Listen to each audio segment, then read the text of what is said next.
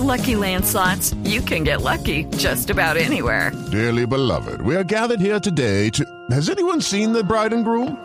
Sorry, sorry, we're here. We were getting lucky in the limo and we lost track of time. No, Lucky Land Casino, with cash prizes that add up quicker than a guest registry. In that case, I pronounce you lucky.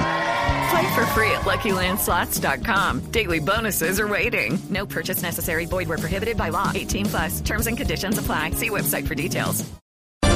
7 de la mañana, un minuto. Aquí están las noticias de Colombia y el mundo en Blue Radio. Y al menos 18 muertos deja la gran tormenta de nieve que azota la costa este de los Estados Unidos. El reporte de lo que ha pasado en las últimas horas con David Gallego.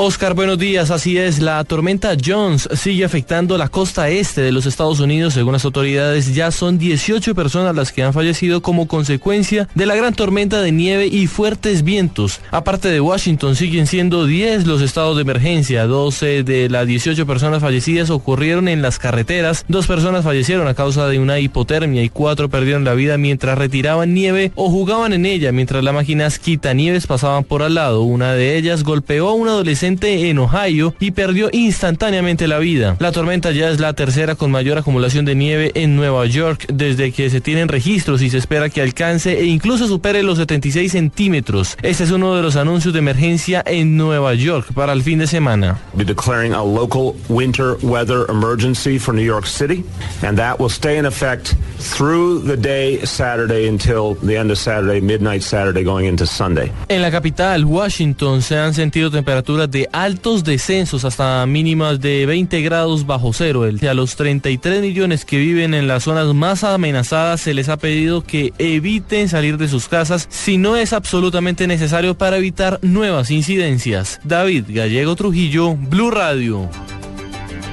Gracias, David. Y 13 costarricenses, la mayoría mujeres, murieron al naufragar la embarcación en la que viajaban de un total de 34 personas frente a las costas de la isla de Little Core Island en Caribe, el sur de Nicaragua, informó el gobierno de ese país. De los 21 sobrevivientes, 13 son costarricenses, dos son británicos, dos estadounidenses, tres nicaragüenses y una brasileña, señala el reporte oficial. Según las investigaciones preliminares, la embarcación se volcó en el mar a causa de los fuertes vientos. Y se conoce una nueva denuncia contra el defensor del pueblo por acoso sexual. Los detalles con Daniela Morales. El periodista Daniel Coronel, en una columna publicada en la revista Semana, denunció nuevamente que empleados de la Defensoría del Pueblo estarían siendo sometidos no solo a acosos y abusos laborales, sino además sexuales. El caso específico esta vez es de una abogada que trabajaba en su despacho, Astrid Elena Cristancho, quien reveló parte de un chat en el que al parecer el defensor envía una foto tocando y mostrando sus partes íntimas. Este y otros abusos habrían sido la causa de la renuncia de la abogada, quien permaneció en la entidad dos años. Pero no sería la única empleada que habría sido víctima de este tipo de abusos. Recordemos que meses atrás una comunicadora social también renunció a su cargo después de recibir ataques verbales por parte del defensor Jorge Armando Utálora. Blue Radio pudo comunicarse con el defensor del pueblo, quien aseguró que se hará un pronunciamiento en el momento correspondiente. Daniela Morales, Blue Radio. Un total de 590 mil víctimas del conflicto armado han sido indemnizadas en el país. La información con Silvia Patiño. Hola, buenos días. Pues bien, mientras son casi 600 mil las víctimas que ya han sido reparadas por el gobierno colombiano, el programa de restitución de tierras ha devuelto 109 mil hectáreas a casi 20 mil campesinos despojados por cuenta de la violencia en Colombia. Así lo anunció el presidente Juan Manuel Santos. Porque uno no puede esperar a que terminen los conflictos para aliviarle el corazón y el alma a los que han sido víctimas de ese conflicto. Y eso es lo que hemos venido haciendo. Y hoy todavía ese conflicto no ha terminado.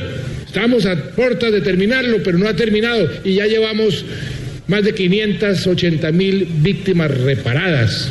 Y eso es algo muy importante. Y esto que hicimos hoy, pues es parte de ese proceso.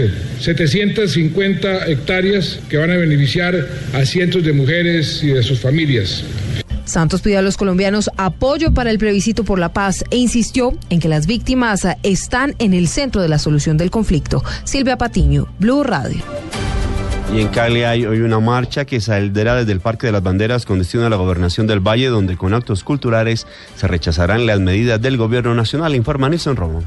En Cali, los organizadores del paro nacional esperan que unas 10.000 personas salgan a las calles. Durante la jornada, los manifestantes realizarán actos lúdicos y musicales.